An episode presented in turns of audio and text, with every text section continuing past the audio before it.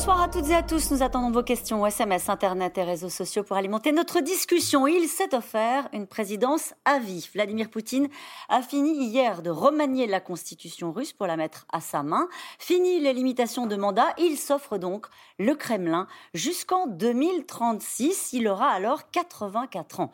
Poutine, qui piétine les oppositions, a commencé par celle de Sergei Navalny, enfermé dans une colonie de redressement aux allures de goulag. Poutine, qui avance ses pions à la frontière ukrainienne et hérisse la communauté internationale, à commencer par Joe Biden, le président américain, qui a traité son homologue russe de tueur. Alors, Poutine indéboulonnable, qu'en pensent les Russes? Les oppositions ont-elles renoncé? La situation peut-elle déraper en Ukraine? Jusqu'où ira le tsar? Poutine s'offre le Kremlin jusqu'en 2036. C'est le titre de cette émission. Avec nous pour en parler ce soir, François Clémenceau. Euh, vous êtes rédacteur en chef international au journal du dimanche. Je rappelle votre blog, La Maison Biden, sur le site de votre journal. Clémentine Fauconnier est avec nous ce soir. Vous êtes maîtresse de conférences en sciences politiques à l'université euh, de Haute-Alsace. Vous êtes spécialiste de la Russie. Je suis de votre livre Entre le marteau et l'enclume, puis publié aux éditions Septentrion. Avec nous euh, ce soir, Isabelle Mandreau. Vous êtes chef adjointe du service international au quotidien Le Monde. Vous avez été correspondante longtemps euh, à Moscou. Vous avez écrit Poutine, la stratégie du désordre, un livre coécrit avec Julien Théron aux éditions Talendier. Enfin, Pierre Servant est avec nous ce soir. Vous êtes expert militaire, spécialiste des questions de défense. Votre dernier ouvrage, 50 nuances de guerre, est paru aux éditions Robert Laffont. Bonsoir à tous les quatre. Euh, merci de participer à ce C'est dans l'air en direct. On commence euh, avec vous, François Clémenceau. Euh, il a mis la Constitution à sa main, Vladimir Poutine. Il aura 84 ans en 2036. Et jusque-là, s'il gagne les élections, mais bon, c'est pas le truc le plus dur qu'il ait à faire, on va le dire comme ça, euh, il peut rester au pouvoir. Voilà, institutionnellement, légalement, constitutionnellement, il peut rester au pouvoir. Maintenant, effectivement, il faut qu'il y reste. Et donc là, effectivement, c'est le jeu des élections. Et vous avez raison de dire que traditionnellement, euh, en Union soviétique, puis en Russie, les élections euh, ne se ressemble pas forcément à celle du Danemark ou de la Suisse. Mais c'est un coup de force constitutionnel qu'il vient de faire? Non, parce que, en, l'occurrence, restons loyalistes et, et, respectons au moins ça. C'est vrai que dans les textes, il respecte la volonté populaire. Ce, euh, cette constitution a été amendée par un référendum qui lui-même a été approuvé par une majorité euh, d'électeurs. Donc, euh, oui, cette euh, réforme de la Constitution est taillée sur mesure pour lui, pour son pouvoir, pour sa volonté de, s'y maintenir. Et, donc, c'est une forme, si vous voulez, de, d'imposition de euh, la conception qu'il a du pouvoir, de la façon dont il entend l'exercer, avec ce sentiment euh, on le voit dans les conférences de presse qu'il donne, où il assume complètement ce rôle de père de la nation, de celui qui est là pour longtemps, parce que les réformes, celles qu'il a promises, certaines ne fonctionnent pas, mais en tout cas celles qu'il a promises, il a besoin de temps. Et donc le temps, ça se calcule pas sur un mandat, mais sur plusieurs. Oui, c'est pas Isabelle Mandreau, c'est pas la première fois qu'il fait ça, Vladimir Poutine. Non, tout à fait. il a déjà utilisé une autre technique qui était celle de du rock. Dans, les échecs, on parle de rock euh, en échangeant sa place avec euh, Dmitri Medvedev. Euh, c'était, c'était évidemment une astuce puisqu'il n'a jamais quitté le pouvoir. Moi, ce que je voudrais dire, c'est que Vladimir Poutine va être, est au pouvoir depuis 21 ans et qu'il s'agit de garder ce pouvoir. Donc il se, donne effectivement la possibilité, en théorie, de se maintenir au pouvoir jusqu'en 2036. Ça ne veut pas dire forcément qu'il va y rester, et ça veut dire qu'il s'est donné au moins cette possibilité-là et qu'il n'est pas question de céder le pouvoir. Et d'ailleurs, ça se voit puisqu'il n'y a aucune opposition en Russie.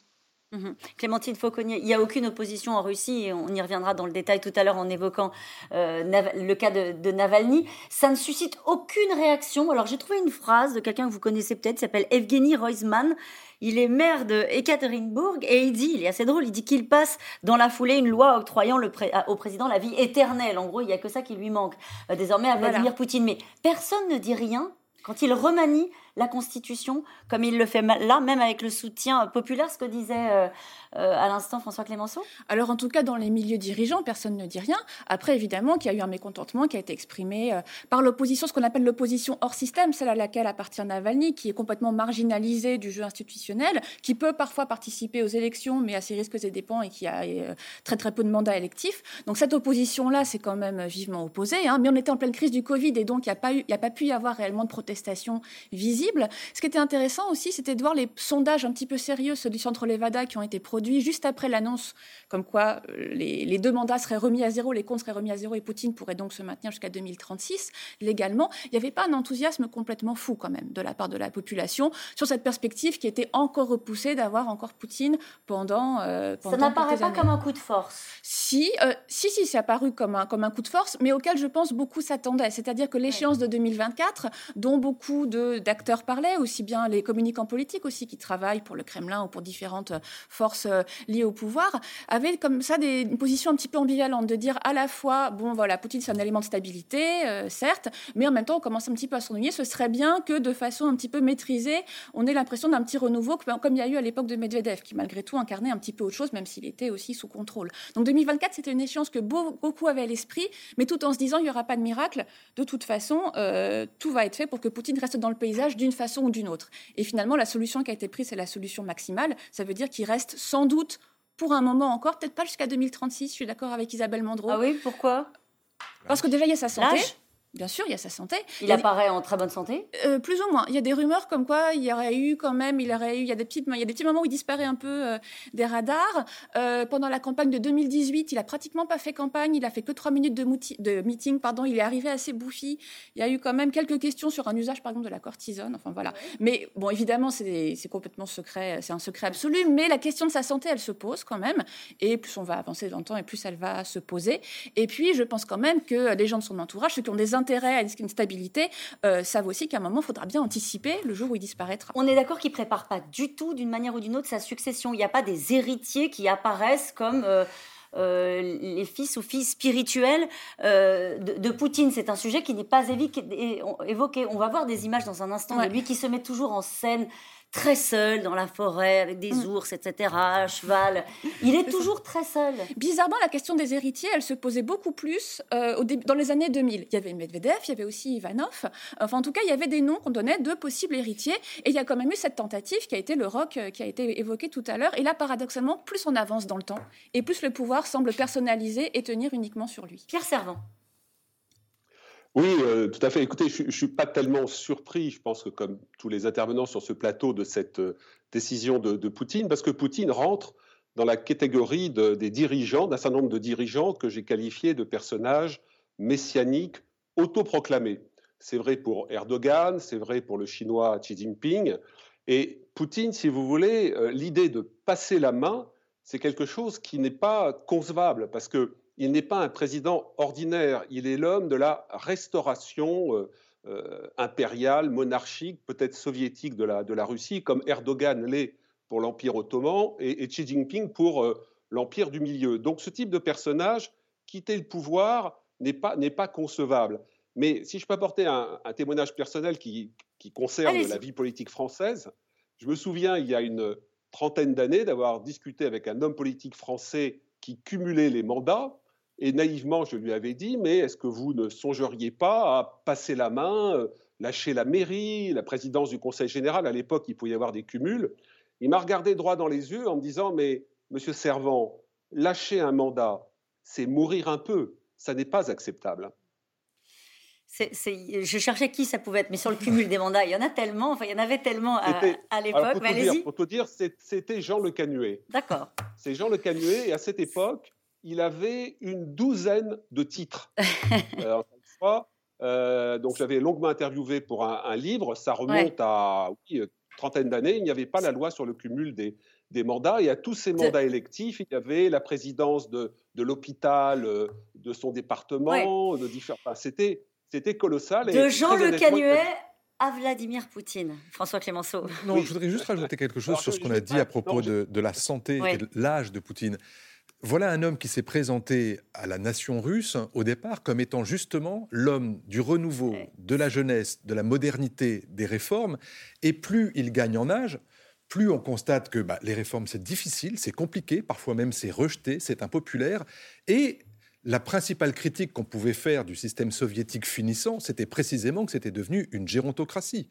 Or là, si effectivement Poutine termine ce mandat et s'apprête à en faire euh, plusieurs autres, il arrivera très près de la limite des 70, 75, 80 ans, qui était l'âge de ceux qu'on a connus, Tchernyenko, Brejnev et autres.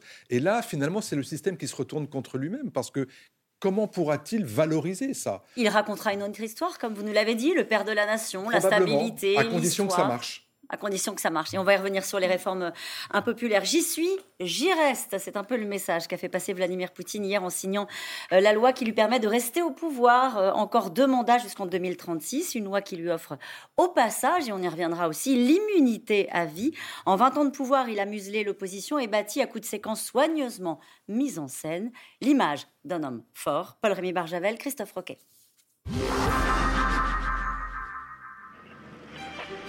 Au milieu des forêts enneigées de Sibérie, Vladimir Poutine s'est offert un week-end en pleine nature. Véhicule tout-terrain, ponts suspendus et observation d'animaux sauvages. Des images qu'affectionne tout particulièrement le président russe.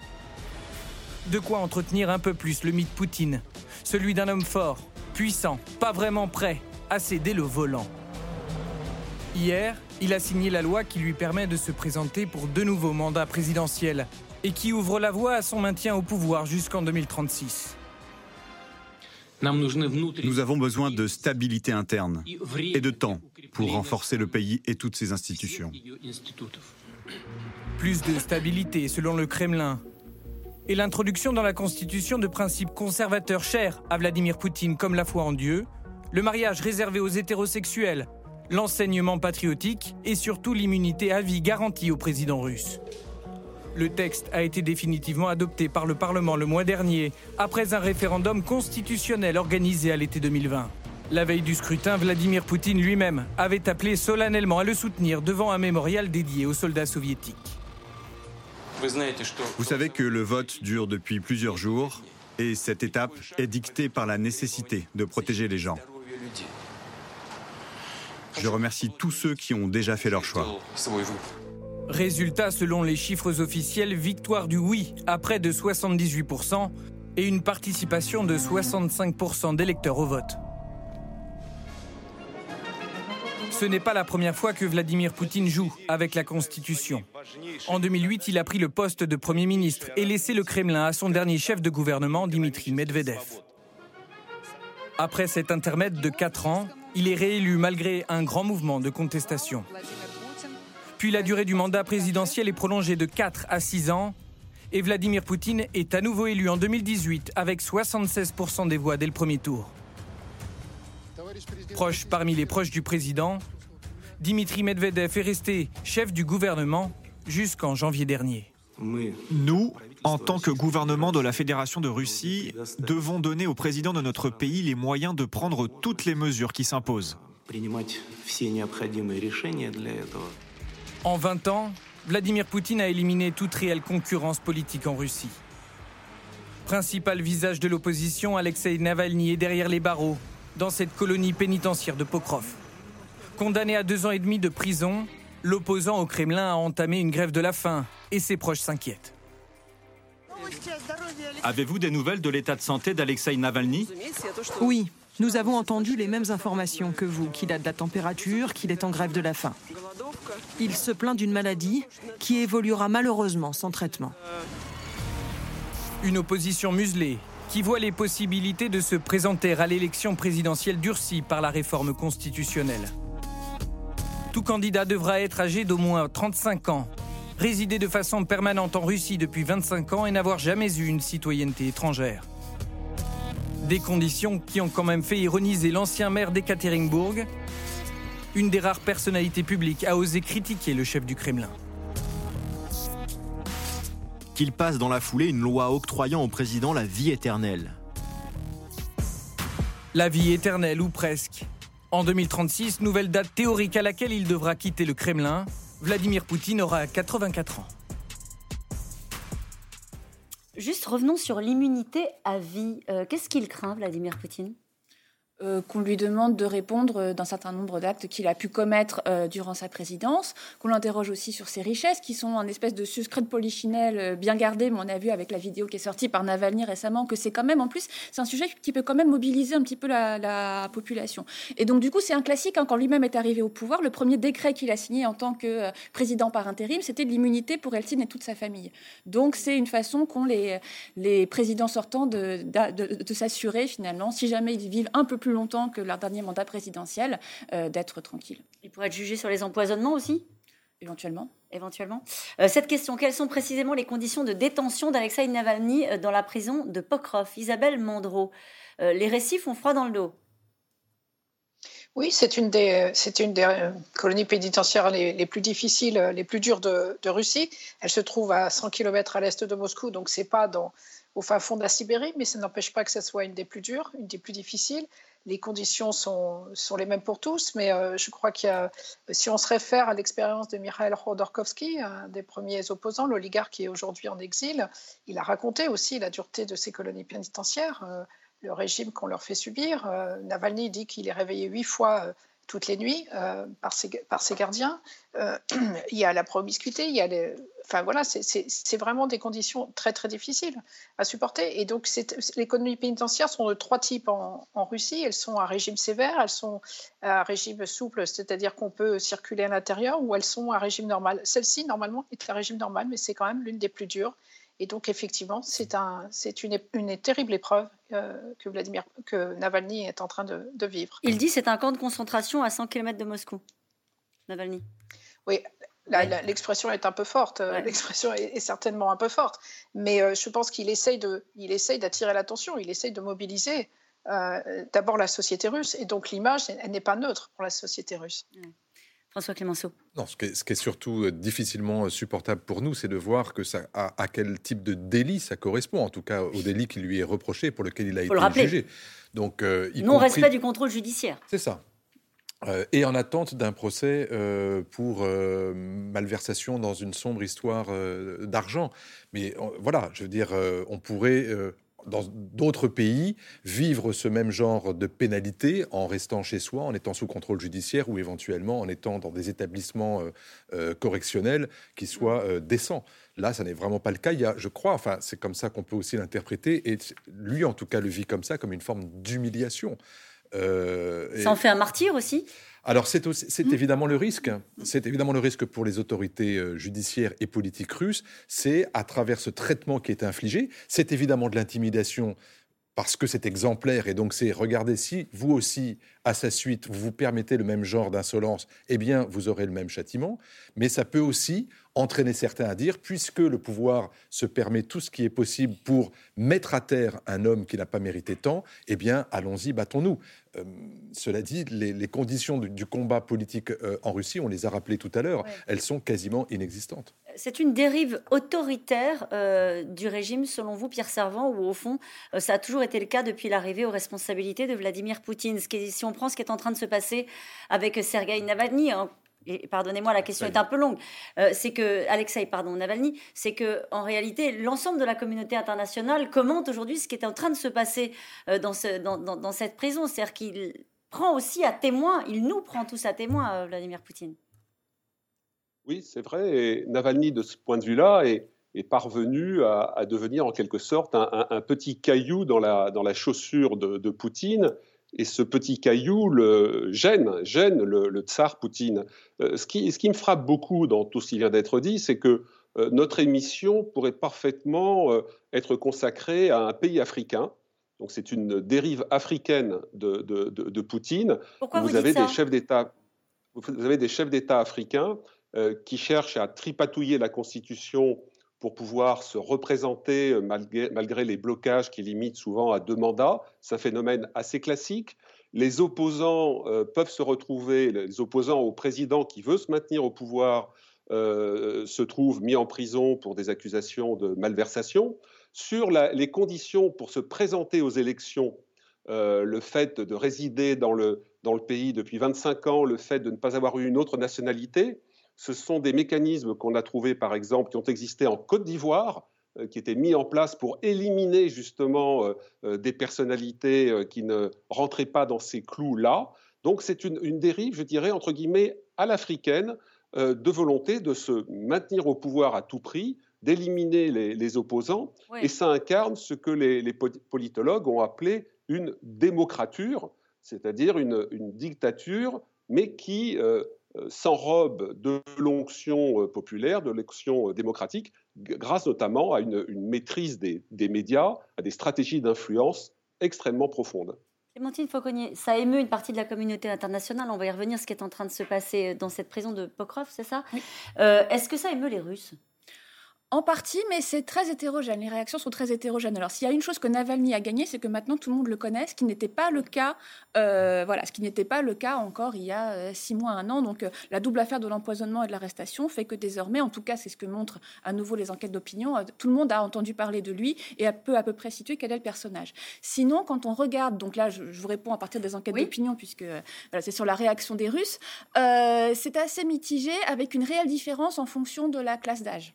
Voilà, c'est-à-dire qu'il y a vraiment un soutien des jeunes, très clairement. Alors, qui n'est pas, pas massif, mais qui est au moins 50%, ce qui, dans le système russe, est énorme, quand même, où il y a quand même une télévision qui est très contrôlée, où euh, les, gens peuvent être réticents aussi à répondre à des enquêtes euh, d'opinion. Donc, 50% de, euh, de, jeunes qui estiment que c'est injuste ce qui lui est arrivé et qu'il mériterait d'être libéré. voilà, pour les standards russes, c'est énorme. Juste, je voudrais rebondir sur ce qui vient d'être dit, parce que je trouve que c'est particulièrement intéressant. Je suis tout à fait d'accord avec l'idée qu'on pourrait comparer certains systèmes d'Afrique subsaharienne à la Russie, pour une raison raison aussi, c'est que ces pays ont en commun d'appartenir à ce qu'on appelle la troisième vague de démocratisation, celle qui a commencé à la fin du XXe siècle avec un effondrement très rapide de systèmes autoritaires et la mise en place pratiquement du jour au lendemain d'élections formellement libres dans des systèmes qui étaient par ailleurs en pleine, euh, en pleine perdition économique, étatique. Et donc du coup, on a vu arriver des espèces comme ça d'hybrides. On parle aussi parfois de régimes hybrides avec formellement des institutions pluralistes, mais des élections même. Voilà, mais dont on a, mais dont on a constaté, dont on constate de plus en plus au fur et à mesure du temps, que ça n'empêche pas les pratiques autoritaires. Voilà, et c'est ce qui justifie, à mon sens, voilà, de euh, comparer les deux aussi. Isabelle Mondreau, vous qui avez été correspondante euh, à Moscou, est-ce que vous avez vu la société euh, moscovite et la société russe changer? Est-ce que comment est-ce que les images qu'on a commentées récemment lorsqu'on a parlé de la Russie, c'était des images d'une jeunesse qui embrassait la cause de Navalny contre la corruption, etc., qui se mobilisait. Il y avait des arrestations, une mobilisation des, des, forces de police très spectaculaire. Est-ce que du coup la contestation n'est pas possible? Est-ce que euh, Vladimir Poutine craint et peut craindre la révolte? Oui, alors euh, je voudrais, euh, effectivement, ce sont les jeunes qui sont les plus en avant dans la contestation vis-à-vis de, Vladimir Poutine, mais pour une bonne raison aussi. C'est si vous avez 20 ans, vous n'avez connu que Vladimir Poutine au pouvoir. Donc ça, c'est une énorme, c'est une énorme, une énorme indication, quoi. Et puis, moi, ce que je voudrais dire aussi, c'est que le revenir un tout petit peu par rapport à ce qui a été dit, c'est que le régime autoritaire de, de Vladimir Poutine, en fait, il se met en place tout de suite. Simplement, il y met de moins en moins les formes. Aujourd'hui, il y va de plus en plus euh, franchement. Mais il faut se rappeler que dès qu'il arrive au pouvoir, qu'est-ce qu'il fait les, Parmi les premières choses, et que nous rappelons dans notre livre avec Julien Théron, il, met au, pas tous les médias. Donc il prend le contrôle de tous les médias. Maintenant, c'est une, une, ce sont des médias de propagande. Il, fait le ménage aussi parmi les oligarques. Euh, encore une fois, Mikhail Khodorkovsky l'a payé très cher, donc euh, très, très vite. Et puis avec la deuxième guerre de Tchétchénie, il montre aussi euh, toute sa brutalité. Donc en fait, le, régime autoritaire de Poutine se met très très vite en place, en fait, dès le début des années, des années 2000. On n'y a peut-être pas été assez attentif. il y a eu la Géorgie aussi quand même qui, qui, a alerté un petit peu. Et puis aujourd'hui, il y met de moins en moins les formes. Et pour les jeunes Russes, euh, qui sont habitués à fréquenter Internet, qui, sont, qui ont un, peu un regard extérieur euh, et qui ne vivent que sous Poutine, c'est un élément quand même extrêmement difficile. Par ailleurs, euh, je dois dire aussi que euh, Navalny, s'il est connu aujourd'hui dans le, dans le pays, c'est que depuis son arrestation, depuis son retour en Russie, son arrestation, pour la première fois, les médias, les télévisions d'État parlent de Navalny. Jusqu'à présent, elle ne prononçait jamais son Mais est-ce que la question que je vous posais, pardon Isabelle Mandreau, est-ce qu'il y a une crainte? Est-ce qu'il y a une crainte de la part de, de, Poutine, si tant est, de son entourage, si tant est qu'il y en ait un, et qu'il pèse? Est-ce qu'il y a une crainte de ces mouvements euh, de contestation, de cette opposition, de même l'image que ça pourrait renvoyer euh, de, la Russie? Ou est-ce qu'il traite ça euh, très légèrement, considérant que de toute façon, il, il tient entre ses mains tous les pouvoirs et que ça n'est pas un sujet? C'est ça qui est difficile à apprécier vu d'ici. d'ici. Ah non, je, pour Poutine, c'est vraiment, euh, ce sont des signaux d'alerte. D'ailleurs, pour lui, sa grande angoisse, c'est qu'il y ait un, un, mouvement de rue ou un mouvement de révolte qui vienne, qui vienne bousculer les choses. Ça, c'est sa première angoisse. Il l'a vécu d'ailleurs en 2012 quand il est revenu au pouvoir, qu'il y a eu des très grandes manifestations, mais qui étaient plutôt cantonnées à Moscou et à Saint-Pétersbourg. Aujourd'hui, elles sont beaucoup plus larges, en partie grâce à Navalny et qu'elles touchent beaucoup plus le territoire. Mais c'est ça sa première, euh, première préoccupation. Tout ce qu'il fait, euh, c'est justement, lui, veut incarner la stabilité par rapport au monde occidental qui serait le désordre. Et donc, pour incarner cette stabilité, il faut évidemment qu'il n'y ait pas, de, contestation dans son propre pays. C'est sa principale préoccupation. Là, le message, il a été très clair hein, vis-à-vis de cette jeunesse-là qui s'était euh, mobilisée. Est-ce que la contestation est absolument éteinte? Est-ce que c'est une cocotte minute? Comment est-ce qu'on peut illustrer le climat social et comment est-ce que, comment est-ce que vous le définiriez? C'est pas la même chose. Le, la contestation chez les jeunes, qui est une contestation politique, sur le traitement infligé à Navalny, euh, recoupe évidemment certaines autres revendications des Russes, mais les, celles qui sont prises en charge par une partie de la société civile, on le voit au moment de, de, certaines manifestations qui ne sont pas politiques au sens euh, militante, euh, militant ou euh, réclamer des libertés, mais réclamer tout simplement de la justice sociale, par exemple.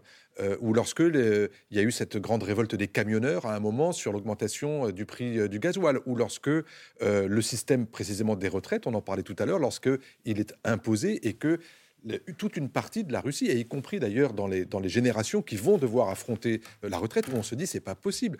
Faire passer la retraite de 60 à 65 ou de 64 à 67, voilà, dans un pays qui a connu suffisamment de, de, secousses et de brutalité et de difficultés sur le pouvoir d'achat, par exemple, eh bien, il y a un moment où ça ne passe plus. Et c'est amusant, enfin amusant, c'est intéressant de voir ce dont, on, ce, ce dont on parlait tout à l'heure sur l'opinion. Lorsqu'on pose des questions aussi concrète que ça aux gens sur qu'est-ce qui vous affecte aujourd'hui dans votre vie quotidienne, c'est pas forcément la politique, c'est pas forcément les partis, euh, les droits, l'opposition, c'est le quotidien. Lorsqu'on demande est-ce que euh, euh, quelle image vous avez de Poutine sur la popularité, Poutine jouit encore d'une très grande popularité dans son pays, mais il est tout de même passé de 80 à 60. Et lorsqu'on demande est-ce que vous faites confiance à Poutine, ce qui est une question encore différente, là on s'aperçoit qu'il y a une baisse également. C'est-à-dire qu'on s'aperçoit qu'il n'est pas capable de délivrer. Et donc on se dit, ce type, on peut le respecter, on peut l'aimer, on peut voter pour lui, mais il n'est pas capable d'apporter ce euh, qu'il a promis ou ce à quoi nous aspirons en termes concrets, dans ce qui change dans ma vie de tous les jours. Et ça, je crois que c'est un changement lent, mais assez profond, et qui, pour le coup, euh, dépasse de loin tout ce qu'on peut dire sur euh, ces manifestations de jeunes pour plus de liberté, pour libérer Navalny, pour obtenir le droit à la parole, pour contester en fait la politique de régime. On s'aperçoit que là où ça marque davantage, de façon plus profonde et plus lente, et j'allais dire de façon presque inexorable, c'est ce changement, j'allais dire, de, dans la société russe, où on se rend compte qu'il y a de moins en moins d'appétit, de, de, de volonté de voir ce régime se perpétuer s'il n'apporte pas de résultats.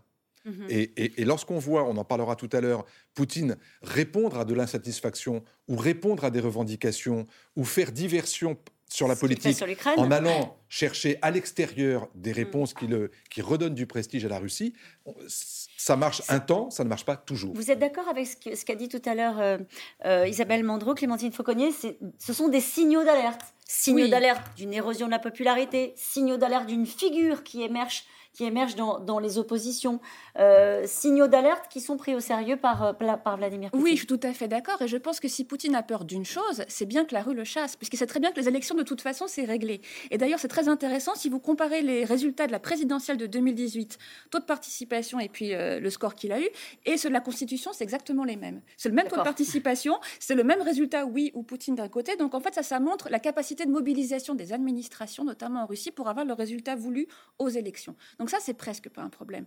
En revanche, et je dirais depuis le milieu des années 2000, Poutine a peur de la combinaison de deux choses, à la fois une protestation de rue comme il y en a eu en Ukraine, par exemple, pendant la Révolution orange. C'est un très grand traumatisme hein, aussi pour les dirigeants russes, et qui est une intervention, avec le soutien des gouvernements occidentaux. Alors, à tort ou à raison, hein, ça c'est un autre débat, mais en tout cas, c'est présenté comme ça par les pouvoirs russes. Et donc, c'est bien pour ça, je pense, qu'il prend très au sérieux, euh, et, donc, ça se voit d'ailleurs à la, réaction qui est la sienne, hein, face à tout mouvement de protestation. Euh, ensuite, c'est vrai que c'est un président vieillissant qui a construit son charisme sur sa jeunesse, euh, son énergie, son, son, caractère très sportif. Et de façon assez étonnante, il n'y a pas vraiment de travail pour l'instant de communication qui permette de transformer cette image et de lui permettre de vieillir euh, sereinement. Voilà. Or, face à lui, il a un Navalny qui est hyper viril, hyper sportif, qui a une force de la nature qui survit euh, au poison, voilà, et qui d'une certaine façon chasse en partie sur ces terres. Est-ce que c'est devenu un, un, atout? Alors, c'est difficile de le dire mm. comme ça, Navalny une monnaie d'échange aussi avec, les, avec euh, la communauté internationale. Euh, j'imagine qu'il mm. tous ces, ces, mauvais traitements en prison. Euh, euh, est-ce que c'est instrumentalisé par, euh, par le Kremlin? Comment il se sert de Navalny? Voilà la question. Comment il se sert de Navalny? Est-ce qu'il s'en sert? Je pense qu'en interne, il s'en passerait très clairement. D'accord. Voilà. Après, pour ce qui est euh, les relations internationales, oui, sans doute, on peut supposer, comme la Russie est quand même sur un nombre de dossiers maintenant très très important, hein, aussi bien pour son étranger proche, on en reparlera tout à l'heure, l'Ukraine, et puis aussi la Russie a été quand même très influente sur le dossier syrien, par exemple. Voilà, c'est-à-dire que ça fait partie justement de tous les dossiers que les Occidentaux ont à traiter ou enfin le reste du monde quand il s'agit de la Russie. Et donc du coup, de ce point de vue-là, on peut aussi, voilà, ça fait une monnaie d'échange euh, supplémentaire, oui, sans doute. Et il flatte euh, euh, Pierre Servant le sentiment national de son pays dès qu'il le peut.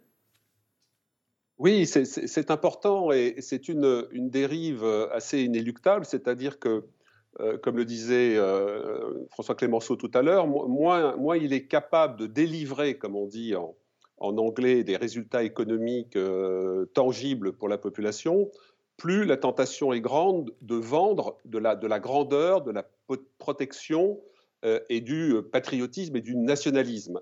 Euh, le problème, c'est de savoir combien de temps ça pourra durer si Poutine n'est pas, pas au, rendez-vous. Ce qui est important de comprendre, c'est que Poutine a vécu l'effondrement du bloc soviétique, de la puissance soviétique, euh, il l'a dit à plusieurs reprises, ça a été un, traumatisme majeur. Et donc, comme tous les, dictateurs ou apprentis dictateurs ou chefs d'État autoritaires, euh, il sait que euh, tout est possible. personne n'imaginait l'effondrement du bloc soviétique avant qu'il ne se, s'enclenche et qu'il n'arrive à, terme. Donc, vous savez, les Poutine, comme les autres chefs d'État que j'ai cités, ne dorment pas nécessairement bien toutes les nuits par rapport à, par rapport à ça. Et encore une fois, puisqu'on parlait de Navalny, euh, Navalny est peut-être un, de ses cauchemars euh, par rapport à, ça. Vous savez que le, chinois Xi Jinping considère que le plus grand criminel euh, du XXe siècle, c'est Mikhail Gorbatchev. Mm-hmm. Il considère que Gorbatchev est le responsable de l'effondrement du bloc soviétique. Et donc, il est obsédé par ça. Et Xi Jinping s'est fixé comme responsabilité que cela n'arrive jamais à l'Empire soviétique. Euh, mais Poutine, les autres que j'ai cités, Erdogan, euh, même Trump qui n'acceptait pas sa défaite, ce sont des personnages qui sont dans ce mood, dans, cette, euh, dans cet état mental. Euh, Isabelle Mandreau, il joue sur la peur vis-à-vis des oppositions de, son pays, Vladimir Poutine. Et est-ce que vous disiez, au fond, lorsqu'il est arrivé au pouvoir, c'était déjà ça? Mais quand on refait l'histoire, est-ce que les méthodes ont changé? La société n'est plus exactement la même. Vous évoquiez vous-même tout à l'heure les réseaux sociaux. La société russe a également changé. Est-ce que les méthodes du clan Poutine ont changé? Disons qu'elles ont été adaptées, elles ont été modernisées, mais les méthodes restent, restent la, même, c'est-à-dire que c'est l'utilisation de l'intimidation et l'utilisation de la force d'abord. Euh, ce qu'on voit dans les manifestations. Euh, ensuite, euh, Poutine s'inspire, fait une répression, mais il ne fait pas une répression de masse comme autrefois du temps soviétique, il fait une répression sélective, c'est-à-dire qu'il va prendre des manifestants et les envoyer quelques-uns pour deux ans de, de, colonie pénitentiaire, il va prendre quelqu'un dans le monde de, de l'art et du spectacle comme Kirill Serebrennikov, le metteur en scène, euh, il va prendre l'historien euh, Dmitri, euh, Dmitriev, Yuri Dmitriev, et ça envoie un signal à chaque fois. Et ça, tous les Russes le comprennent. C'est-à-dire mm. qu'on on fait une répression dans, dans, quelques, dans quelques secteurs et c'est un message pour tout le monde. par ailleurs, l'opposition, bien sûr qu'elle a peur. encore une fois, avant l'empoisonnement d'Alexis Navalny, il y a eu le meurtre en 2015 au pied du Kremlin par balle de, de Boris Nemtsov. Il y a eu d'autres empoisonnements aussi, on en parle, on en parle, ils sont moins connus, mais Vladimir Karamurza est, quelqu'un aussi qui a été victime à deux reprises d'empoisonnement. Donc c'est un climat effectivement où on fait régner euh, la peur euh, pour, euh, pour éviter toute contestation. Et c'est ce, qui, ce, qui, ce qui imprime tout, toute la gouvernance de Vladimir Poutine, c'est la force et l'intimidation. Alors un mouvement de troupes et de matériel militaire à la frontière entre l'Ukraine et la Russie. La tension grimpe de nouveau dans le Donbass, cette région contrôlée depuis 2014 par des milices pro-russes. L'Allemagne et la France appellent à la désescalade et Joe Biden affiche la couleur et un soutien indéfectible à l'Ukraine. Walid Berissoul et Erwan Ilion. Tout à l'est de l'Europe, il existe une région où l'on trouve encore des tranchées, une ligne de front et des soldats. Ici, des combattants séparatistes soutenus par Moscou. Ils sont sur le qui-vive face à l'armée ukrainienne.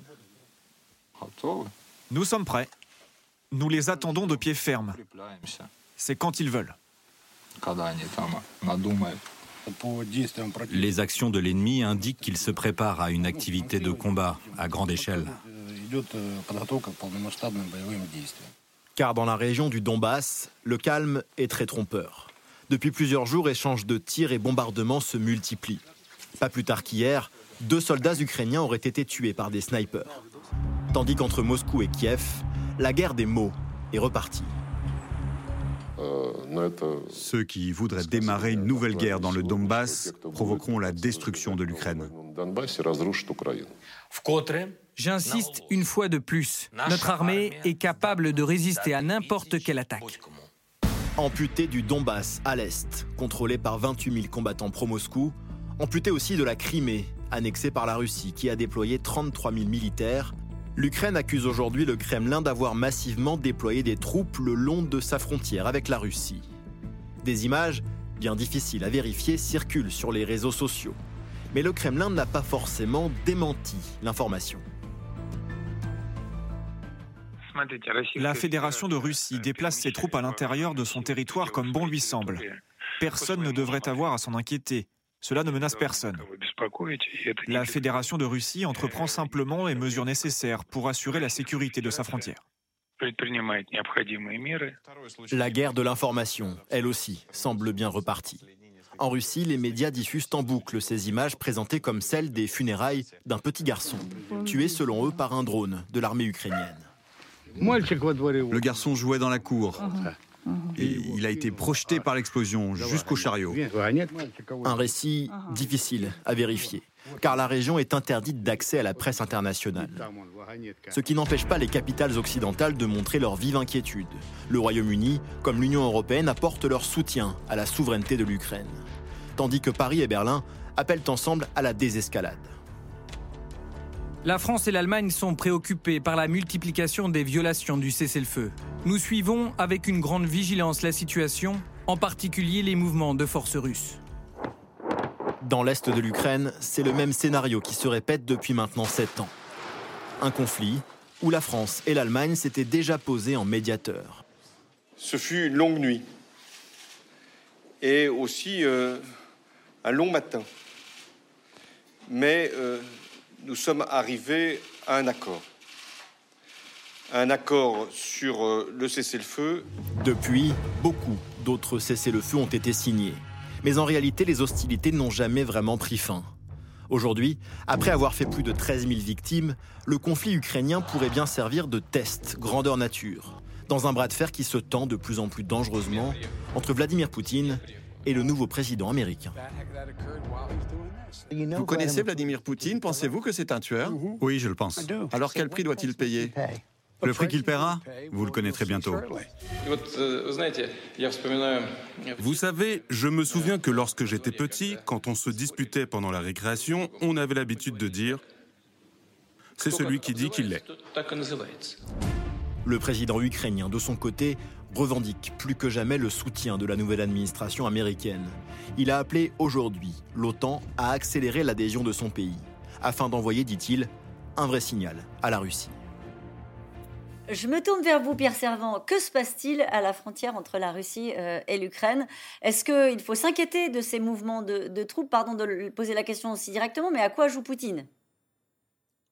Alors à quoi joue Poutine? Déjà pour rassurer ceux qui nous suivent, il ne prépare pas une, invasion de, de l'Ukraine. Ce n'est pas du tout son objectif. On a beaucoup parlé de son autoritarisme, de son côté dictatorial, mais il n'est pas fou, donc il ne prépare pas une, invasion terrestre. Alors pourquoi tous ces mouvements de, trous Pourquoi ces bruits de bottes? À mon sens, pour euh, deux raisons.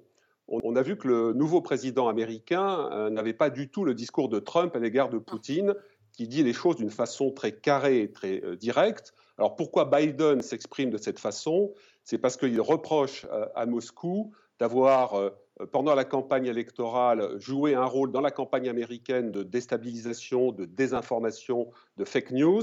Et par ailleurs, il reproche aux trolls russes, ces trolls, ce sont des, hackers, des personnes qui agissent, qui font de la cyber, de la cyberguerre, de la cyberpénétration, et donc il reproche euh, aux Russes d'avoir pénétré des institutions, des entreprises euh, américaines. Donc il est extrêmement remonté, et donc il dit les choses très très carrément. Et Poutine, sa façon de répondre à ça, c'est de lui dire Tu veux jouer à ce petit jeu-là Tu me menaces de mesures de rétorsion Eh bien, tu vas voir la tension que je suis capable de créer dans cette, euh, dans cette région. Et la seconde raison, à mon sens, de ces bruits de bottes, c'est que, comme vous l'avez dit dans votre reportage, il y a des négociations diplomatiques en ce moment, au moment où nous parlons. Il y a des tentatives d'échange, de, de, de discussion, à l'initiative notamment des Allemands et des Français. Et l'avantage d'avoir Poutine, avantage entre guillemets, depuis 21 euh, ans, c'est qu'on connaît ses méthodes, son mode de fonctionnement. Et en général, quand il y a une phase diplomatique, il fait sonner les culasses des fusils pour créer une pression psychologique. C'est une très vieille pratique révolutionnaire marxiste, soviétique, et il n'a pas été formé à mauvaise école de ce point de vue-là, puisque c'est un ancien agent du KGB. La question c'est, Clémentine Fauconnier, est-ce que ça marche? La stratégie Poutine d'intimidation d'une certaine manière de, notamment des instances européennes, des, pays européens qui discutent de ce qui s'est passé en Crimée et de ce qui se passe à la frontière. Oui, bien sûr, même si les interlocuteurs occidentaux sont aussi habitués, hein, évidemment. Même si... Alors après, ça s'est intensifié ces dernières années, c'est-à-dire qu'au début des années 2000, la Russie avait encore peu les moyens euh, de se défendre, entre guillemets, enfin, en tout cas de leur point de vue pleinement sur la scène internationale, euh, durant la décennie 2010, entre l'annexion de la Crimée, euh, la présence sur, le, sur le théâtre syrien, la Russie a gagné quand même en en capacité de nuisance, euh, aussi avec les ingérences électorales, bien sûr, en tout cas les soupçons, puisque c'est difficile à prouver, mais enfin bon, tous les pointeurs vont dans le même sens quand même, euh, la Russie montre qu'elle a une réelle capacité de nuisance et donc une capacité d'imposer un rapport de force qui est de plus en plus grand. La deuxième chose, et ça va dans la continuité de ce qu'on a dit tout à l'heure, c'est important aussi en termes de politique intérieure. C'est-à-dire que ce qu'on a, ce a dit euh, un petit peu plus tôt, le système Poutine, au début, s'est bâti d'un point de vue de légitimité sur euh, le PIB qui augmentait, sur les succès socio-économiques. Aujourd'hui, ça s'est complètement ralenti, c'est en crise, il y a beaucoup de protestations sociales. Et donc, ce qu'on voit, c'est que depuis 2010, Poutine tient sa légitimité de sa capacité à gagner à, faire, euh, à regagner, redorer le blason russe sur la scène internationale, et ce qui crée un très grand sentiment de fierté auprès de la population. Voilà. Et donc, du coup, c'est important aussi auprès de ses électeurs, auprès de la population, de montrer qu'il ne cède pas face aux Occidentaux. Mais est-ce que ça fait de lui une grande puissance sur la scène internationale, François Clémenceau? La Russie est une grande puissance sur la scène internationale et on, on parlait de capacité de nuisance. Mais bien sûr. Il a plus qu'une capacité de nuisance? Pour, encore une fois, pour délivrer chez lui, comme sur la scène internationale, il lui faut du temps et un peu de chance. Et on voit par exemple que sur la Syrie, même si sur le terrain, oui, les Russes ont réussi aux côtés des Syriens et de l'Iran de reprendre toute une partie du territoire de la Syrie, il faut maintenant délivrer, c'est-à-dire apporter la paix, la reconstruction et, si possible, la démocratie. C'est autre chose. Ce que je voulais dire, c'est que Poutine, euh, et Pierre l'a très bien dit, il y a l'intimidation, il y a la nuisance, il y a la capacité à tester, et dans le test, à l'intérieur même du test, il y a cette idée de s'engouffrer dans une brèche. C'est quoi la brèche aujourd'hui? C'est que Biden est arrivé à la Maison-Blanche le 20 janvier et on est euh, début avril. Et pour l'instant, il n'a toujours pas nommé de monsieur Russie à la Maison-Blanche et au département d'État. Euh, il n'a toujours pas trouvé la doctrine de son comportement vis-à-vis de la Russie. Il est allé au plus pressé, c'est-à-dire qu'il a dit d'abord on s'occupe du nucléaire, et donc il a relancé pour cinq années supplémentaires le traité de désarmement nucléaire. Mais sur le reste, comment on gère la Russie au quotidien, comment on gère Poutine dans, en Europe, il n'y a pas encore de vraie doctrine. Ils sont ce qu'on appelle dans la procédure d'évaluation. Les gens qui nous regardent, François Clémenceau, ça avait l'air très clair, la doctrine de Joe Biden. Euh, en tout cas, le ton qui est oui, utilisé. La tonalité. la tonalité ne fait pas une doctrine. Ça n'est pas parce qu'on dit euh, euh, de façon un peu. Bah, d'ailleurs, il était forcément obligé de suivre la question que le lui posait. Le prix qu'il paiera, il le saura bientôt. C'était très menaçant. Bien sûr, mais après, il faut qu'il y ait derrière des actes qui suivent et l'implémentation d'une doctrine diplomatique, militaire qui va avec. Par exemple, le retour, le stationnement ou la diminution du nombre de forces américaines en Europe. Des choses comme ça. Aujourd'hui, pour l'instant, on est un peu dans une phase de, de, réflexion aux États-Unis, de, de perplexité au niveau européen. Les forces américaines en Europe sont en état d'alerte maximale. Et on se pose les questions de savoir jusqu'où Poutine est prêt. Eh bien, il est prêt à pousser l'autre à la faute. Et ça, je trouve aussi que c'est une grande tradition. L'autre, d'une manière générale, ou dans le dossier ukrainien? Les Occidentaux. Les Occidentaux à la faute. Et ce serait quoi la faute? Eh bien, ce serait de reproduire exactement la même erreur qu'en 2014. C'est-à-dire d'aller très vite dans une forme de soutien total inconditionnel à l'Ukraine, qui passerait notamment, et Zelensky l'a dit aujourd'hui, par l'adhésion à l'OTAN. Pour l'instant, on a toujours gelé ce processus-là en se disant laissons-nous le temps. Aujourd'hui, Zelensky raccroche le téléphone avec ses émissaires de l'OTAN et de la Maison-Blanche, du département d'État, du Pentagone, du chef d'état-major de l'armée américaine en disant je veux qu'on accélère le processus d'adhésion à l'OTAN. Si on fait ça, c'est une déclaration de guerre à la Russie. Et Poutine l'a parfaitement compris et il joue de ça. Et ça lui permettra à ce moment-là de dire regardez, bah, puisque l'Ukraine est en train d'adhérer entrer dans un processus d'adhésion qui prendra mhm. beaucoup de temps à l'OTAN, eh bien moi, je masse mes troupes à la frontière. Que fait l'OTAN dans cette euh, crise irakienne, euh, irakienne, ukrainienne? Eh bien justement, l'OTAN se retrouve devant ce dilemme qui consiste à traiter le cas ukrainien comme une procédure d'adhésion classique ou exceptionnelle avec peut-être un, processus expéditif. Ce serait, du point de vue des Français, des Allemands, des autres partenaires de l'OTAN, non pas une catastrophe, mais ce serait effectivement très très hasardeux d'accélérer ce processus en chassant que Poutine n'attend qu'une seule chose, c'est ça. On avait fait le coup avec l'Union européenne, rappelez-vous, et, et, le président ukrainien en 2014, ça a déclenché ce qui s'est passé.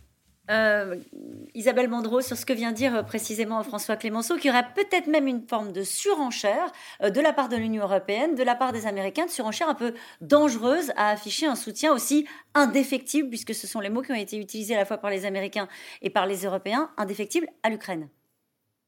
Moi, je ne suis pas tout à fait d'accord avec ça. Je ne crois pas. Je crois que Vladimir Poutine, en fait, euh, d'abord, c'est l'Ukraine va être le, premier test de confrontation avec euh, les États-Unis de Joe Biden. Euh, ça, c'est une certitude. Ensuite, Poutine profite aussi de les accords de Minsk dont on a parlé ne marchent pas, donc Mmh. ça n'a abouti à rien, si ce n'est un peu à diminuer l'intensité des, affrontements, mais c'est tout. Et puis, euh, c'est déjà pas mal, vous me direz, mais euh, voilà, ça n'a rien réglé. Donc, euh, Poutine peut attiser comme il le veut, rallumer les braises aussi comme il le veut, et il le fait aussi à un moment où la, où la, chancelière allemande prépare sa succession, où l'Allemagne est un peu n'est pas aussi stable sur ses bases qu'elle pouvait l'être. Donc tout ça, Poutine calcule toujours euh, très très bien les moments choisis donc pour intervenir ou pour faire pression. Là, euh, qu'est-ce qu'il faut faire? Il faut déstabiliser encore un peu plus profondément l'Ukraine. Et comme d'habitude, dans, dans, son proche étranger, il n'est pas question qu'un pays euh, revendique sa souveraineté en, réclamant par exemple une adhésion, soit une alliance militaire comme l'OTAN, soit l'Union européenne. Ça a toujours été euh, la politique de Poutine, c'est-à-dire d'empêcher euh, les, pays souverains, des pays qui sont en principe souverains, de, faire leur propre choix. Donc mm. en fait, sa méthode, c'est consiste à déstabiliser et à faire, et à faire pression. Je crois que ce sont les signaux qu'il est en train d'envoyer encore aujourd'hui, bien sûr, à des moments bien choisis. Mais, mais Isabelle Mondreau, ça veut dire que ça peut déraper? Ça peut déraper, ben ça a déjà dérapé quand même en 2014, on peut dire. Il y a quand, il y a quand même eu, euh, il y a quand même eu 14, 14 000 morts dans, dans ce conflit, qui est un, un tribut très lourd pour l'Ukraine.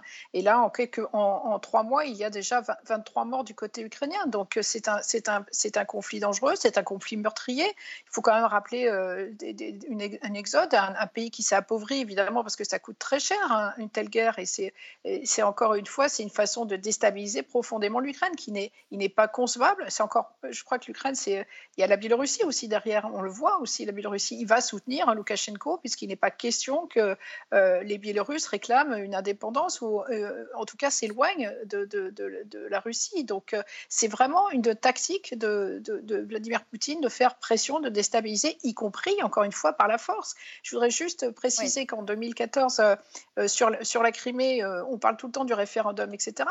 N'oublions pas qu'il a envoyé ce qu'on a appelé les petits hommes verts, c'est-à-dire mm. des soldats sans insigne pour se saisir de la péninsule ukrainienne. Donc, euh, euh, si, bien sûr qu'il utilise la force, et bien sûr que c'est dangereux. Nous, on utilise les sanctions Oui.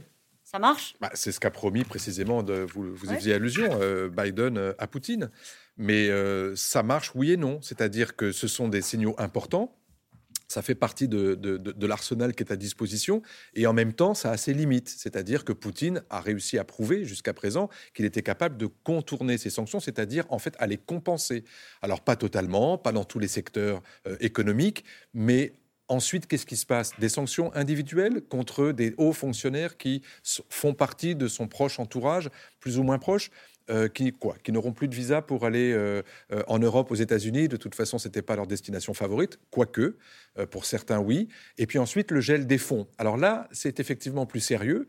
Et il y a eu une époque, et elle existe encore un peu aussi, pour beaucoup de proches de Poutine, qui avaient pris des précautions et qui avaient mis une partie de leur fortune à l'étranger, notamment au Royaume-Uni, mais pas, mais pas uniquement.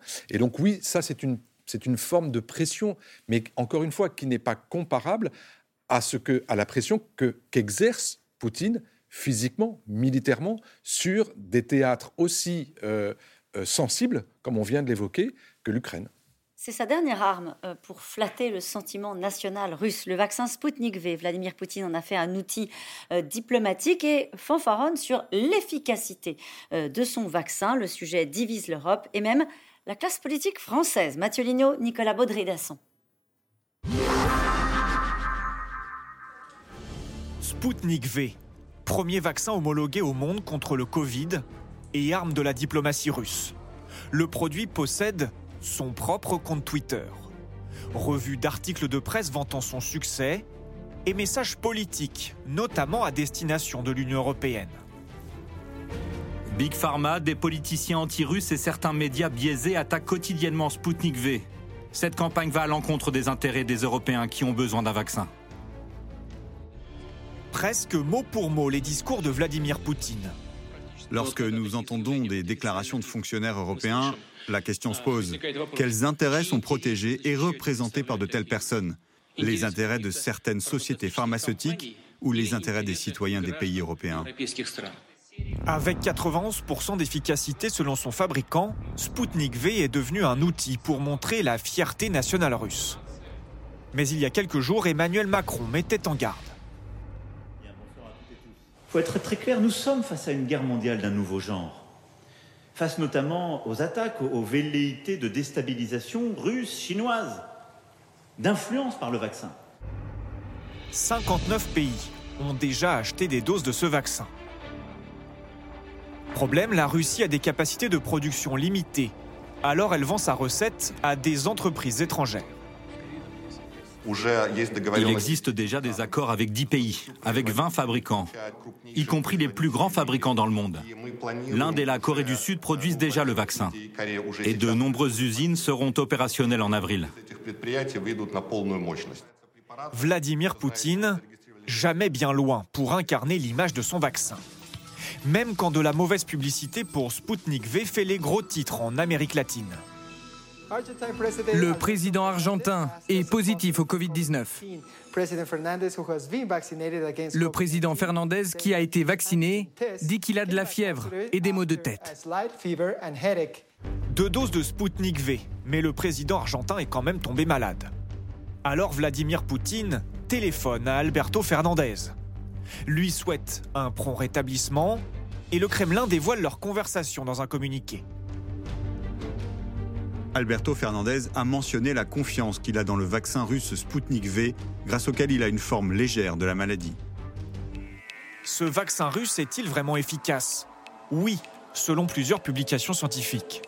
Mais dans l'Union européenne, l'autorisation de mise sur le marché n'est pas encore donnée. Elle pourrait encore se faire attendre plusieurs semaines. Trop pour des élus français. Pour eux, il faudrait aller plus vite pour commander du Sputnik V. Moi, je souhaite qu'il y ait le vaccin russe en France. Voilà, je le dis tout net. Eh ben S'il y avait pu y avoir le vaccin cubain, oui. Le vaccin anglais, oui. Le vaccin chinois, le vaccin tout ce que vous voulez. Tous, les vaccins du monde pour tirer d'affaire le plus de monde possible de ceux qui veulent se faire vacciner. Moi, je sais m'approvisionner aujourd'hui en dizaines de milliers de Spoutnik directement pour la métropole de Nice et le département des Alpes-Maritimes. Je demande aux autorités de santé de m'en donner l'autorisation. Faire cavalier seul, impossible en France et périlleux en Europe. Déjà critiqué dans sa gestion de l'épidémie, le Premier ministre slovaque avait passé commande de Sputnik V, sans concertation avec sa coalition politique et sans attendre l'autorisation européenne. Il a dû présenter sa démission dimanche dernier. Isabelle Mandreau, cette question, l'Union européenne ne veut pas du vaccin russe. Est-ce parce que la Russie demande une contrepartie jugée trop importante? À votre avis Question posée par Jean-Michel de Genève. Il y a plusieurs raisons à cela. D'abord, euh, c'est vrai que euh, Vladimir Poutine a fait un, de, ce vaccin une arme géopolitique. Il a tout de suite annoncé, ça a été le premier vaccin annoncé euh, à plus de 90%. Puis ensuite, quand il y a eu Pfizer, euh, Poutine a dit ah bah, c'est plus à plus de 94%. Bon, et ça s'est traduit en parallèle par une campagne de désinformation sur la gestion du Covid en Europe absolument euh, terrible. Donc il y a eu il y a ce contexte-là. Maintenant, si le, vaccin marche, évidemment qu'il faut le prendre comme tout autre vaccin. Simplement, le, là aussi, il y a ce qu'on ne dit pas, c'est qu'il y a des difficultés de, production de, de Sputnik comme pour d'autres vaccins, d'ailleurs, ce n'est pas le seul qui est concerné par ces difficultés-là, et qu'il euh, faudrait le faire produire en Europe. Or, il n'est toujours pas, euh, il n'est toujours pas en fait agréé par l'Agence européenne de médicaments, donc il faut déjà passer par cette étape-là. Et ensuite, euh, il, y aura, il y aura des problèmes de livraison, puisqu'il faut, encore une fois, le, la Russie, de, le Kremlin avait dit, les, les vaccins ne seront pas exportés euh, ceux qui seront exportés devront être produits euh, ailleurs. En fait, euh, en fait, ils sont exportés en partie de Russie, mais justement, la population russe est assez peu vaccinée. C'est moins de 7% de la population russe qui est aujourd'hui vaccinée quand même par le, par le Sputnik. Donc, tout, tout, ça est, tout ça est toujours comme d'habitude. On mêle une question sanitaire qui, qui, concerne le monde entier avec, avec des notions géopolitiques.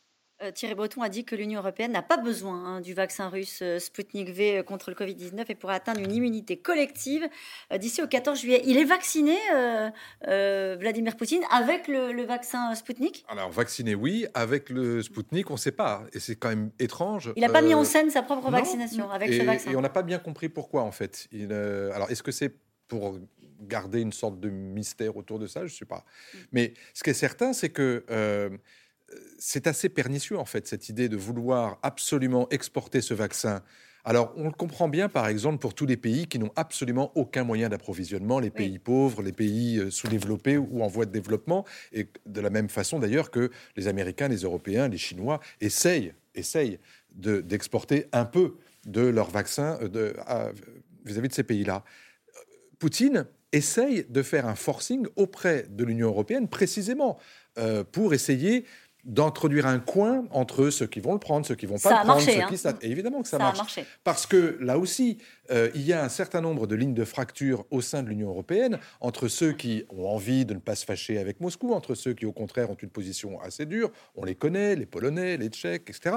Et, et finalement, ça, on en arrive toujours au, même euh, constat, c'est que l'Europe a une difficulté à émettre un message assez euh, unanime sur le sujet russe. Et on retrouve toujours cette ligne de fracture. Vous l'avez au moment des sanctions. On finit par les voter, les sanctions, à l'unanimité.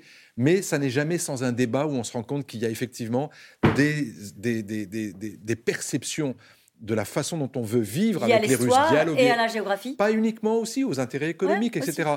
Et donc là, je trouve qu'effectivement, Poutine joue le rôle, mais j'allais dire, les autres seraient à sa place probablement qui feraient la même chose. Mais euh, ce qui est encore une fois difficile, et j'en reviens à, ce qu'on se disait dès le début de l'émission, Poutine aurait certainement beaucoup plus de persuasion et de pouvoir de conviction sur ce dossier-là si sa population était largement vaccinée et de façon très efficace et sans s'en plaindre. Ce qui n'est pas le pour l'instant, non seulement elle est très peu vaccinée, mais en plus, il n'y a que 40% de Russes, je crois, qui souhaitent être vaccinés parce qu'ils ont peur du vaccin, y compris de, leur, propre, vaccin. Allez, nous revenons maintenant à vos questions. Cette question qui fait référence précisément à ce que vous disiez. Les Russes sont-ils vaccinés en masse avec le Sputnik V? Non. parce qu'ils n'ont pas confiance. Il y a 5% de la population, c'est ça Pas uniquement à cause, de la, à cause du, du manque de volontarisme de la population, c'est aussi, on l'a dit tout à l'heure, et Isabelle l'a dit, à cause des problèmes de production. Les médias russes parlent-ils de Navalny? Clémentine Fauconnier. Alors, maintenant, ils en parlent, mais euh, c'est extrêmement récent. Avant, dans tout, notamment dans la télévision, qui est entièrement sous contrôle euh, d'État, jusqu'à très récemment, il était même interdit de prononcer euh, son nom. Voilà. Et donc, c'est bien pour ça que le paradoxe, c'est que tout ce qui s'est passé depuis cet été lui a fait une, une, publicité, non pas pour en dire forcément du bien, bien au contraire, mais simplement pour lui donner une visibilité qu'il n'avait pas jusqu'ici. Les relations entre Macron et Poutine sont-elles toujours cordiales? Pierre Servant. Non, elles se sont, elles se sont refroidies euh, très nettement parce que la, main tendue par le, président français n'a pas vraiment été euh, saisie. Et vous avez eu récemment des propos de Jean-Yves Le Drian, le ministre français des Affaires étrangères, euh, qui correspondaient à ce que les, militaires français disent, à savoir que c'est tout à fait au, point mort et que la, politique de, pression, de provocation, de menace de Poutine a tué dans, l'œuf cette main tendue à, à Brégançon euh, du président français. Si Poutine disparaissait demain, qui serait le mieux placé pour le remplacer, Isabelle Mandreau? Ah, bonne question, puisqu'en fait, euh, euh, c'est une question très difficile à répondre, puisqu'en fait, pour l'instant, il n'y a absolument aucune figure qui émerge. On peut penser que Poutine, lui, a une, déjà une idée sur la question je pense qu'il prépare peut-être aussi sa succession.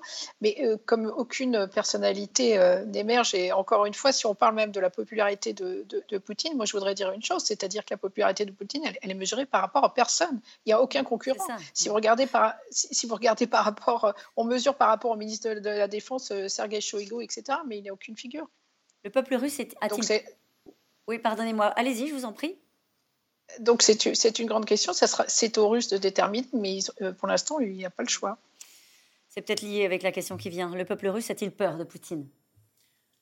A-t-il peur de Poutine? Euh, Il a peur en tout cas de la répression si jamais il exprime son mécontentement de façon un petit peu trop visible en allant à des manifestations. Les manifestations d'ailleurs, elles ont été réprimées de façon particulièrement forte hein, cet hiver, beaucoup plus que, que d'habitude. Euh, donc oui, en partie. Après, il n'y a pas que de la peur, il y a aussi une réelle euh, légitimité qui, qui s'érode et qui se fatigue, je pense, avec le temps. Mais en tout cas, dans les années 2000, il y avait tout ce qu'on a dit tout à l'heure hein, sur son image, sur l'augmentation du PIB, la fierté retrouvée. Pour une partie de la population, pas toute. Hein. Évidemment, quand on discute avec les gens, il y a aussi beaucoup de gens qui sont très anti-Poutine euh, depuis le début. Mais donc voilà, donc c'est la peur, mais pas seulement, je dirais. Existe-t-il encore des camps de travail forcés en Russie? Isabelle Mandreau le travail euh, existe dans les colonies pénitentiaires. Maintenant, il est plus ou moins rémunéré d'ailleurs, mais euh, il existe. En revanche, il y a les Coréens du Nord travaillent dans des, dans des camps qui sont assez durs dans le nord de la Russie pour le bois, etc. Donc là, on n'y a pas beaucoup, il y a encore moins de contrôle, quoi, je dirais. L'Allemagne et la Russie ont-elles de bonnes relations François Clémenceau? Eh, c'est bien le sujet. Ah oui, c'est, oui, parce que là, si on parle de sanctions, on va revenir effectivement au dossier qui, au dossier qui fâche, qui s'appelle euh, Nord Stream 2, mm. que euh, Angela Merkel porte à bout de bras, parce que euh, ce chantier est quasiment achevé. Vous savez qu'il s'agit d'un gazoduc qui double la capacité d'exportation de la Russie vers l'Allemagne, sur lequel il y a une forme, une forme de, de, consensus en Allemagne, mais qui s'érode de plus en plus. Il y a une pression européenne surtout. Et alors, européenne, pas tellement. Américaine, très très forte, évidemment. Et Biden, d'ailleurs, ne s'en est pas caché. Il l'a dit alors de façon beaucoup plus diplomatique que son prédécesseur Donald mm. Trump. Mais en gros, c'est lâcher l'affaire. Euh, mais Angela Merkel tient à cela, mais c'est pas seulement pour des raisons diplomatiques, c'est aussi pour des raisons économiques, parce que ces importations de gaz, c'est important pour chauffer les Allemands. Et puis, euh, euh, c'est là où, encore une fois, oui, le message des Européens n'est pas clair sur le sujet, c'est-à-dire que ils ont une, une envie d'indépendance énergétique forte, mais avec très peu de doctrine pour pouvoir y arriver, avec des moyens et avec un schéma et avec un calendrier. Et donc, les Français, par exemple, disent Allez, Nord Stream 2, c'est pas qu'on est pour, c'est pas qu'on est contre, mais euh, il ne faut pas que ce soit un sujet. Voilà. On parlait d'économie, les chiffres de l'inflation viennent de tomber concernant la Russie. On parlait aussi de la vie quotidienne tout à l'heure. Hein. Une augmentation de l'inflation de 5,8%, par exemple, pour le sucre.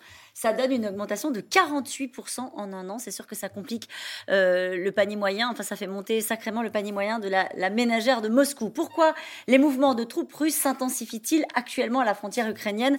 Peut-être vous pouvez nous faire un petit résumé, Pierre Servant. Eh bien, d'une part, pour euh, répondre aux, insultes, entre guillemets, du président américain, donc c'est une façon très poutinienne de répondre au fait qu'on le provoque, et puis également parce qu'il y a des discussions diplomatiques en ce, en ce, moment. Et pour Poutine, la meilleure façon d'être en position de force autour d'une table pour éventuellement négocier un nouveau cessez-le-feu, la relance du processus du traité, enfin de, l'accord de Minsk, la meilleure façon, c'est de menacer, de montrer les et après éventuellement d'aller à la table. Mais ça a été dit tout à l'heure, euh, il faut toujours faire attention au, dérapage. Euh, il faut se rappeler de cet avion de ligne qui a été abattu dans le ciel ukrainien à la suite d'une erreur de tir euh, des miliciens sécessionnistes armés par Moscou. Et donc, même s'il n'y a pas de volonté de Poutine d'attaquer, d'envahir, attention au dérapage. Ils peuvent provoquer des, enchaînements euh, funestes. Et Isabelle Mandron nous rappelait tout à l'heure qu'il y en avait déjà eu des, dérapages dans, ce conflit qui a été euh, meurtrier donc au nord-est de l'Ukraine. Faut-il se résoudre à ce que l'opposant numéro un à Vladimir Poutine, Alexei Navalny, meure en prison? C'est un risque, à mon sens. Euh, c'est un risque. On voit, il est dans un état de santé qui est très mauvais. On ne sait pas aussi quelles sont les conséquences de son empoisonnement à long terme, quand même, dont il a déjà survécu miraculeusement, mais euh, il faut aussi voir ça. Il a commencé une grève de la faim, alors qu'il est déjà très affaibli. Euh, il y a le Covid qui circule. Donc, c'est une possibilité, malheureusement, je pense. Et pour le coup, on a utilisé le mot tout à l'heure, ce serait à ce moment-là un martyr. Poutine est-il vraiment à l'abri d'un coup d'État? François Clémenceau?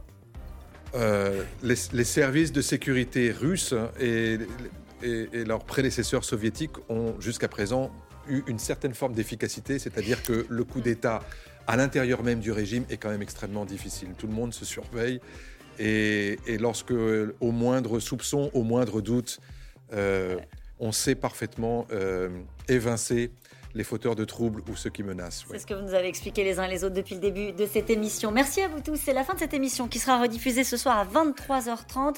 N'oubliez pas que vous pouvez retrouver C'est dans l'air en podcast tout de suite. C'est à vous. Belle soirée.